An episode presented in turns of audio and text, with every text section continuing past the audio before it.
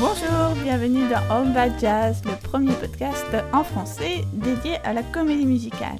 Alors aujourd'hui, on est à nouveau sur un format carte blanche dans lequel Anna va nous dévoiler son autre, parce qu'elle a une autre passion que la comédie musicale. En fait, j'ai deux passions, c'est le cinéma et la comédie musicale, mais j'en ai une troisième, ce sont les Beatles. AKA, le plus grand groupe de l'histoire de la pop music. Et AKA, plus objectivement, un groupe anglais des années 60. Euh, ultra célèbre, évidemment, que tout le monde connaît. Alors, mais si j'ai bien compris ce dont tu souhaites nous parler aujourd'hui, tu restes malgré tout dans le thème, parce que ça a un lien avec le musical. Tu souhaites évoquer les films des Beatles, c'est ça? Exactement, parce qu'en fait, le succès immense des Beatles dans les 60 a amené des, producteurs à se dire que ça serait peut-être un bon filon d'avoir euh, le groupe dans leur film. Donc, euh, cinq films ont été produits autour de la personne des Beatles. Euh, auxquels ils ont participé à des degrés divers, je vais l'expliquer au fur et à mesure. Quatre d'entre eux peuvent être considérés comme des musicales, et donc bah, je vais expliquer pourquoi. Et les Beatles, eux, ils aimaient la comédie musicale? T'as un peu d'informations sur ça? Alors bien sûr, les Beatles, euh, c'est avant tout des amateurs de rock, mais ils aimaient la comédie musicale, et notamment Paul McCartney. C'est lui qui a montré le plus de goût pour ce genre euh, au fur et à mesure de sa carrière, et dès 1963, sur le deuxième album des Beatles, j'espère que je dis pas une bêtise, je vais pas me faire incendier par les fans, sur le deuxième album, il chante Till There Was You, qui est une chanson extraite de la comédie musicale The Music Man. Alors, sur les films, donc ces films des Beatles que tu souhaites évoquer, donc le premier de ces quatre films, c'est A Hard Day's Night, en français Quatre garçons dans le vent, qui est sorti en 1964.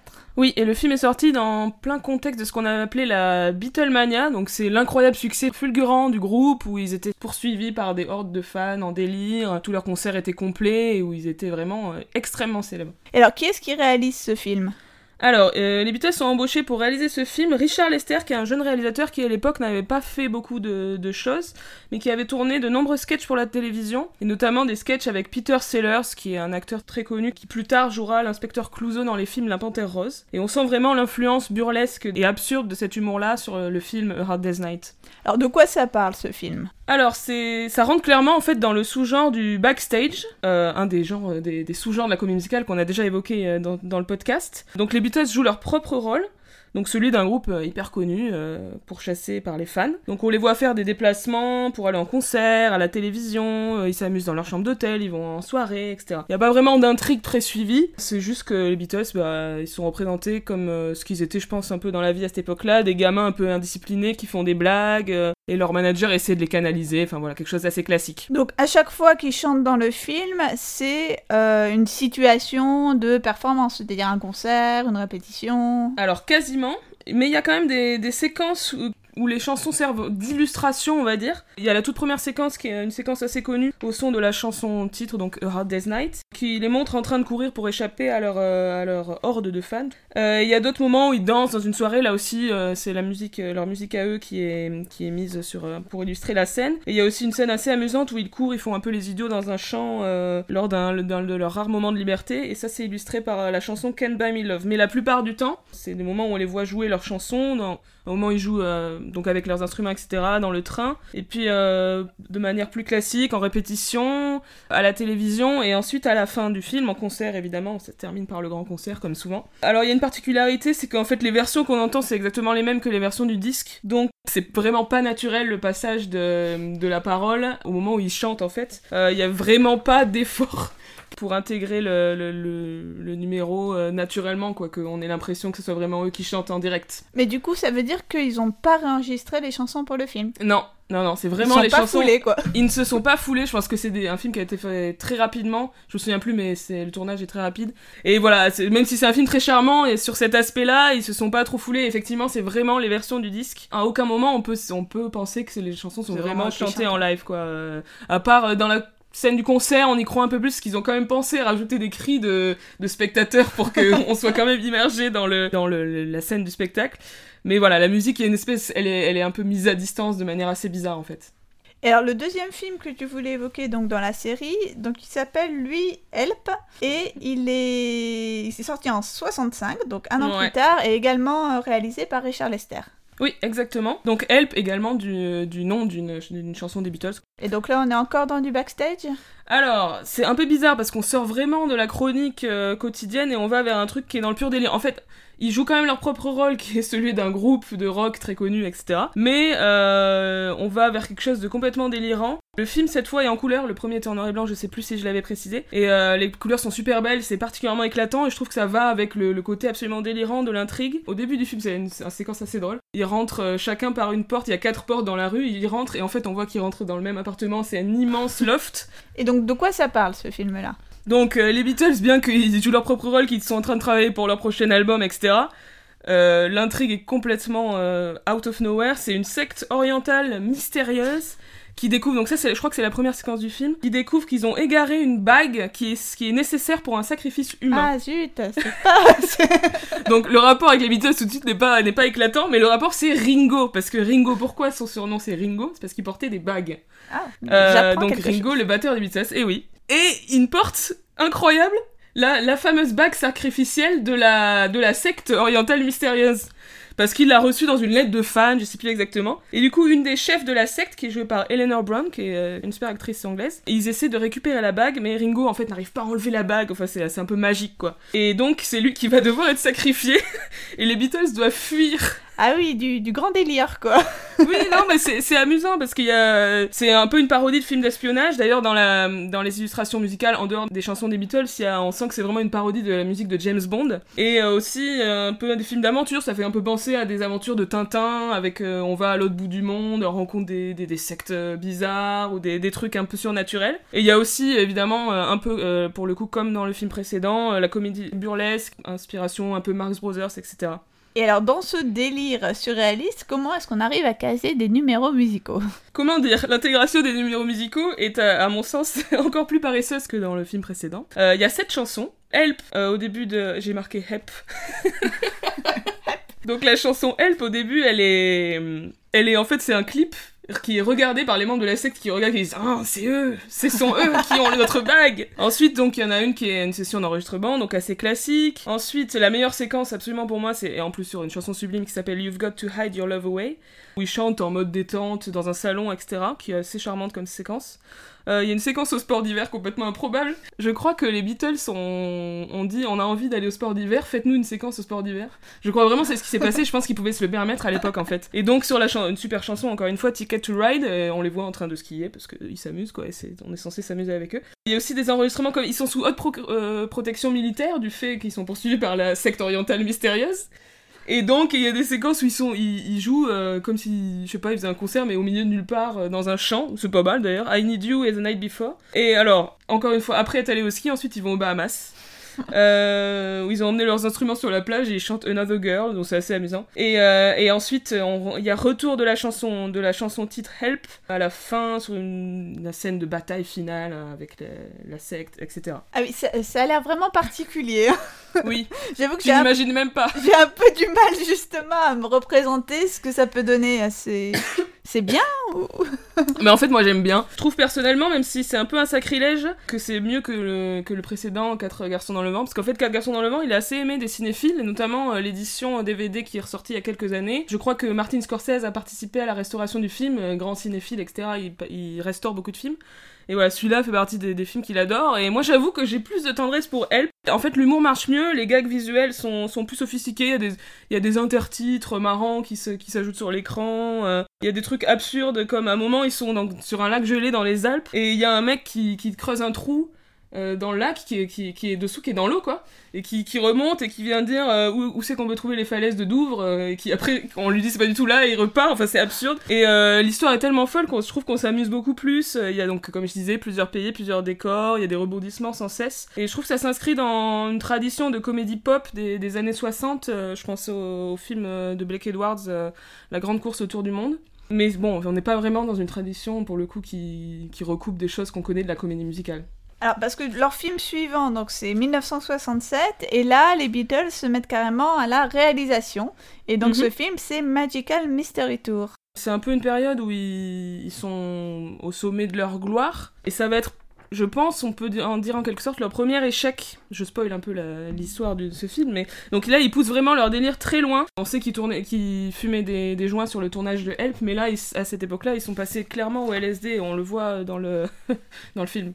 Alors, c'est pas un film de cinéma, celui-là, pour le coup? Alors, non, c'est un film de télévision qui a été tourné pour la pour la BBC, qui dure 52 minutes. C'est surtout McCartney qui a travaillé dessus. Il y avait pas vraiment de scénario, juste des idées en fait. Et euh, voilà, c'est vraiment un film psychédélique. Donc, comme pouvait le laisser supposer le, titre, ici on est, si j'ai bien compris, dans le cadre du genre du road movie. On a un groupe d'anglais qui va monter dans, un bus pour un voyage, donc mystérieux et magique. Voilà, ben c'est ça l'intrigue en fait, je peux pas dire plus parce qu'ensuite il se passe des choses délirantes à chaque arrêt, il, rencontre des gens bizarres, il y a des séquences oniriques, en fait, etc. Comme dans les autres films, c'est le personnage de Ringo qui est mis en avant, peut-être que c'était le plus talentueux pour jouer la comédie. D'ailleurs, il a, fait quelques films après, euh, les Beatles. Euh, ici, il joue, joue le rôle d'un homme qui voyage avec sa tante obèse et se dispute sans cesse avec elle. Et les autres euh, jouent, ils ont pas de personnage vraiment attitré, jouent différents personnages. Il euh, y a pas vraiment, en fait, il y a clairement plus de notions qui vont jouer leur propre rôle. Et alors là, là, c'est toujours musical. Et comment interviennent les numéros musicaux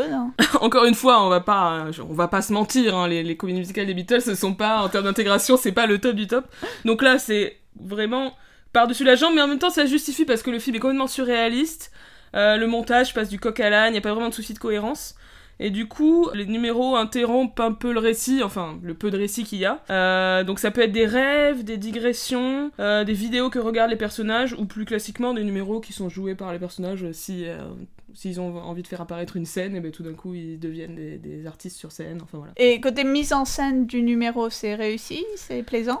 Euh, moi je trouve que la mise en scène du numéro en eux-mêmes est assez réfléchie et ça s'adapte à l'esprit de chaque chanson. En fait c'est comme un, des petits clips à chaque fois. Je trouve voilà il y a des beaux plans de collines euh, avec McCartney qui gambade sur la chanson de Full on the Hill qui pour le, coup est un chef-d'œuvre absolu. Euh, un passage, un pardon, un paysage qui défile, et qui change sans cesse de couleur sur la chanson, une chanson très planante qui s'appelle Flying. Euh, après, il y a une séquence plus, plus clip, donc vraiment avec des, les Beatles qui portent des vêtements psychédéliques et après qui sont carrément déguisés en animaux sur euh, la chanson I Am the Walrus, une des meilleures chansons de l'histoire de l'humanité. en toute objectivité.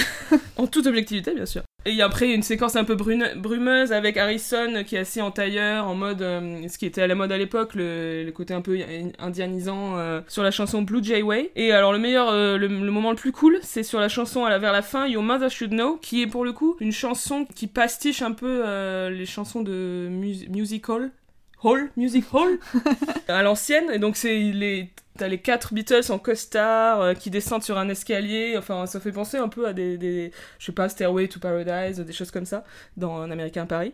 Avec un semblant de chorégraphie, tout, c'est un moment très amusant. On sent qu'ils connaissent en fait la comédie musicale, parce qu'il y a deux moments où, euh, où il y a les voyageurs du, du, bus, donc du Magical Tour, qui chantent de manière un peu approximative, mais quand même, la chanson There's No Business Like Show Business, qui est un classique d'Irving Berlin qu'on entend notamment dans Annie Get Your Gun. Ça a eu du succès ce film? Eh bien non, ça a été mal reçu à sa sortie par le public et par la critique. Ça a été diffusé en noir et blanc malheureusement euh, sur la BBC le lendemain de Noël 67. Mm. Je pense que personne n'était dans, dans l'esprit de regarder ça en plus en noir et blanc. Donc euh, les Beatles eux-mêmes en étaient pas super fiers même si quelques années plus tard McCartney trouve que c'était quand même une tentative intéressante, ce qui est vrai. Et alors le quatrième film, donc le dernier film que tu voulais évoquer, c'est un film de 68 et là euh, pour le coup, c'est un film d'animation. Oui, c'est sans doute celui que hum, aujourd'hui les gens connaissent le plus. C'est le, c'est le seul que je connaissais. Ben voilà. Yellow Submarine, qui a été réalisé par un Canadien qui s'appelle George Dunning. Les Beatles ont suivi la production, mais au final, ils n'ont pas beaucoup travaillé dessus. Euh, et ce sont même pas eux qui, qui, font leur propre voix. En fait, il, ah deux comédiens ont été pris. George Harrison a dit quelques années plus tard qu'il trouvait que c'était vachement mieux parce que c'était beaucoup mieux interprété parce qu'ils ne sont pas des comédiens, ce qui est peut-être vrai. J'aurais aimé quand même voir ce que ça aurait donné avec leur propre voix. Oui, parce que pourtant, là, pour le coup, c'est un film complètement inspiré par leur univers. Totalement. Euh, l'intrigue est inspirée par des chansons donc des Beatles, des chansons qu'ils écrivaient à cette époque, 67-68. C'est des chansons d'inspiration psychédélique, très étranges. Donc les chansons qu'on entend dans le film, ce sont soit des chansons parues euh, un peu avant la sortie du film, entre 65 et 67, soit quelques chansons inédites sur lesquelles les Beatles euh, travaillaient à ce moment-là, mais en fait, rien n'a été écrit spécifiquement pour le film, c'est juste que c'est tombé à cette période-là. Et dans les dialogues aussi, il y a des allusions à, de nombreuses euh, chansons des Beatles. Là, pour le coup, les personnages sont supposés être John, Paul, George et Ringo, et encore une fois, Ringo est mis en avant. Et là, ça raconte quoi, ce film d'animation, enfin en termes d'intrigue, de récit, d'histoire? Ça se déroule dans le monde magique et joyeux de Pepperland, Et souvent des mondes magiques et joyeux. etc. Oui, c'est vrai, c'est vrai. Le ce monde magique et joyeux de Pepperland est attaqué par des méchants, les Blue Minis. Et donc, le capitaine du sous-marin jaune parvient à fuir et rejoindre Liverpool, Le paradis, comme ça. pour les fans des Beatles en tout cas, où il convainc les Beatles de venir l'aider à sauver Pepperland. On a une espèce de, bon évidemment, film d'aventure, ou également un peu road movie, mais pas vraiment road movie, on va dire euh, submarine movie, parce qu'il se déplace dans le sous-marin jaune. Et il traverse des pays enchantés, donc euh, le Sea of Time, Sea of Nothing, Sea of Hosts, donc à chaque fois c'est des, des univers euh, très étonnants, chaque, euh, chaque endroit a droit à sa chanson, et à son univers visuel vraiment très spécifique. Et là encore, comment est-ce que vont être amenés les numéros musicaux? Donc tu dis chaque, euh, à chaque endroit son univers, mais comment est-ce qu'on Ouais, vers la- le numéro? Ouais, la plupart des chansons en fait euh, illustrent euh, l'univers dans lequel on vient d'arriver, mais souvent on voit au moins les personnages commencer à chanter la chanson sur When I'm 64, sur Nowhere Man, sur Lucy in the Sky with Diamonds, on voit le personnage de John qui, qui chante. Du coup, l'intégration est mieux faite parce que le chant permet d'a- d'annoncer le basculement dans le délire visuel. Donc les personnages commencent à chanter une chanson. Après, bout d'un moment, on s'intéresse plus au fait qu'ils chantent, mais on s'intéresse aux, aux expérimentations visuelles, psychédéliques, etc. Mais au moins, il y a une sorte de transition. Et à la fin de- du film, euh, chanter, ils chantent tous en fait, tous ensemble All You Need Is Love, et c'est comme ça. Ça, c'est beau. Ça leur permet de vaincre les méchants. J'aime bien repérer toutes les petites allusions à la comédie musicale dans les dans l'œuvre des Beatles parce que du coup ça me permet de lier mes deux passions. Euh, à ce moment-là, il y a une petite allusion à une comédie musicale. euh, Ah non, c'est un peu avant, oui, puisque les méchants euh, chantent ironiquement vers la fin. Ils disent The Hills Are Alive with the Sound of Music, référence au film et à la comédie musicale The Sound of Music. Et à la toute fin du film, il y a un épilogue où, euh, où les Beatles apparaissent en chair et en os. Ils chantent la chanson All Together Now. Euh, moi, je trouve que c'est sans doute le meilleur de leur film. Yellow Submarine, les couleurs sont très belles, il y a un ton très cohérent, c'est clairement un film pour enfants, ça marche comme ça. Euh, L'humour fonctionne, il y a une inventivité visuelle dans l'univers, dans les créatures étranges, les monstres qu'on rencontre. Il y a des moments qui sont très mystérieux, un peu à la limite de métaphysique, euh, le moment où le, où le temps ralentit puis s'accélère, où le monde, euh, il se retrouve dans un monde où il y a des trous partout, enfin, c'est très étonnant. Voilà, les images sont assez fascinantes et ça renvoie vraiment à toute cette époque 60s et psychédélique. Et cette fois, c'est un succès? Euh, ouais, alors pour le coup, très bien, un film très bien reçu par le public et la critique, très singulier. euh, voilà, je trouve qu'il ressemble vraiment à rien d'autre et je trouve que malgré l'ancrage vraiment dans, dans l'époque euh, 60s, c'est vraiment clairement celui qui a le moins vieilli. Et alors j'avais entendu qu'il devait y avoir un, un remake, mais ça fait longtemps qu'on n'a pas entendu parler, donc je sais pas si c'est toujours dans l'air du temps, mais pourquoi pas. Et alors, pour conclure, tu voulais mentionner un dernier film en 1970. Oui, alors on, sort- on sort un peu du thème, ça je, je mentionne juste en passant, c'est... Le- pas une comédie musicale, c'est pas dans le thème. C'est pas du tout une comédie musicale, c'est- en fait c'est do- un documentaire, mais c'est un film musical. C'est un film qui s'appelle Let It Be. C'est un, documentaire qui devait à l'origine suivre les Beatles du- durant les répétitions et l'enregistrement de leur, euh, de leur album euh, Get Back, à l'époque qui devait s'appeler Get Back, euh, d'un album qui devait être live. Mais en fait, de fait, euh, vu les circonstances, c'est devenu le récit de la fin d'un groupe, de la fin d'une amitié et, et des tensions qui régnaient entre les membres du groupe. Et en fait, c'est Ah oui, fascinant à regarder parce que ils- on les voit euh, ne plus s'entendre et ne plus arriver, même s'ils ils- ils jouent de la Ils très bonne musique. figure pour la caméra. Ils font, bonne, ils font bonne figure, encore qu'il y a des moments où t'as l'impression Ah ouais qu'ils. Ah, ça me donne envie de le voir. Ouais, non, c'est, non, non, c'est vraiment très intéressant. Et bien sûr, il y a, il y a toutes leurs, euh, leurs chansons de l'époque, de leur dernier album, qui est, qui est vachement bien. Mais euh, voilà, j'avais envie de mentionner ce film très intéressant. Et alors, euh, les Beatles ont inspiré d'autres films musicaux et pièces, mais peut-être que ce serait trop long à expliquer ici. Voilà, peut-être une autre fois. Eh bien, merci beaucoup, Anna, pour cet exposé détaillé et d'avoir eu le courage d'avouer à nos auditeurs que tu avais une troisième passion. Avec plaisir. à très bientôt pour un prochain épisode de All That Jazz. Au revoir.